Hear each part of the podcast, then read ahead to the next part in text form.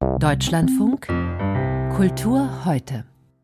Zunächst aber da blicken wir auf Bilder. Bilder, die Mischwesen, Geschöpfe, die halb Frau, halb Tier sind, zeigen. Häufig in surrealen Umgebungen, häufig selbstironisch.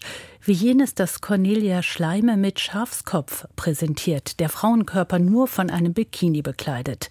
Aber es sind nicht nur Gemälde, die derzeit in Dresden in einer großen Jubiläumsausstellung bzw. zwei Ausstellungen zu sehen sind.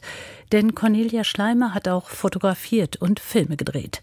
Zu ihrem 70. Geburtstag wird ihr Werk nun in der Städtischen Galerie in Dresden und ein zweiter Teil im Albertinum gezeigt.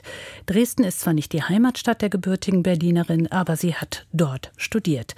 Und Carsten Probst, der hat sich die Ausstellung in Dresden für uns angeschaut und auch Cornelia Schleimer getroffen.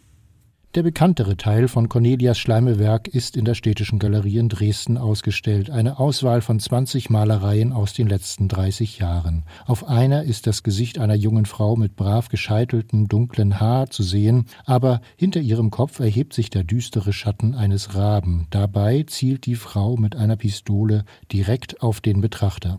Für den, der von mir will, was ihm nicht zusteht, lautet der Titel des Bildes. Im Selbstporträt als Schaf zeigt sich Schleime im geblümten Bikini mit Zigarette und Schafskopf.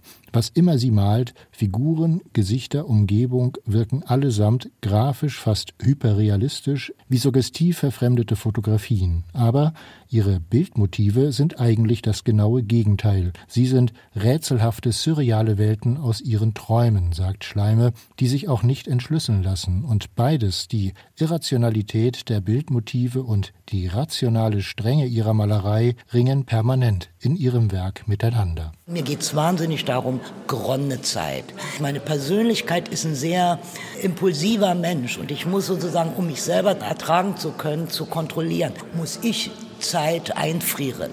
Ich will auch nicht mir die Bilder selber erklären. Wenn ich mir ein Bild gut selber erklären kann, interessiert es mich eigentlich schon gar nicht mehr. Da muss ich es auch gar nicht malen sagt Cornelia Schleime. Hinter ihrer Formulierung, dass sie Bilder, die sie sich erklären kann, nicht interessieren, verbirgt sich ihre Abgrenzung gegenüber der Konzeptkunst, die sie nach ihrer Übersiedlung aus der DDR in die Bundesrepublik 1984 vorfand. Als ich nach Westberlin ging, war es ja so, Malerei ist out, Konzeptkunst ist in, Malerei ist ein bisschen doof, ja. Und dieses Konzeptionelle war für mich sehr theoretisch. Vor allen Dingen jetzt konnte ich endlich so die Museen der Welt bereisen und da wäre keine konzeptionelle. Gleichzeitig aber bekennt Schleime, die Konfrontation mit dem westlichen Kulturbetrieb habe sich auch auf ihre Malerei ausgewirkt.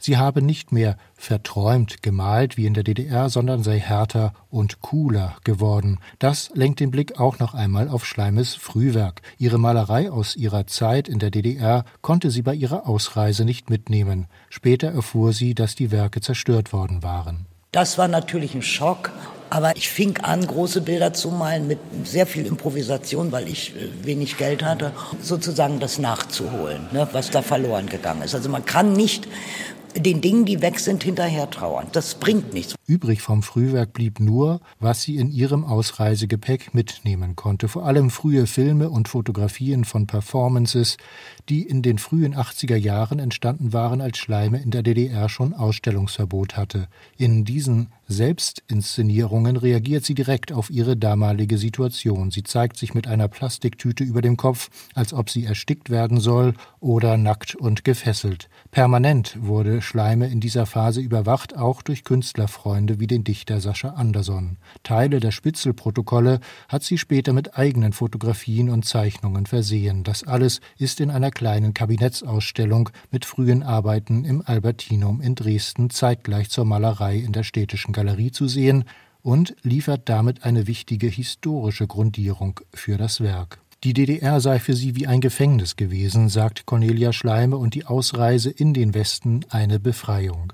In ihrer Reaktion auf ihr gesellschaftliches Umfeld bleibt ihre künstlerische Haltung aber gleich. Hier wie dort behauptet sie ihre Autonomie. Weder in der DDR noch in der Bundesrepublik ordnet sie sich dem Zeitgeist unter. Auch im Westen bleibt sie bewusst unzeitgemäß mit einer Malerei, die konservativ ist und zugleich anarchistisch, formalistisch und zugleich höchstpersönlich und alles in allem gerade aus ihren unerklärten Widersprüchen lebt.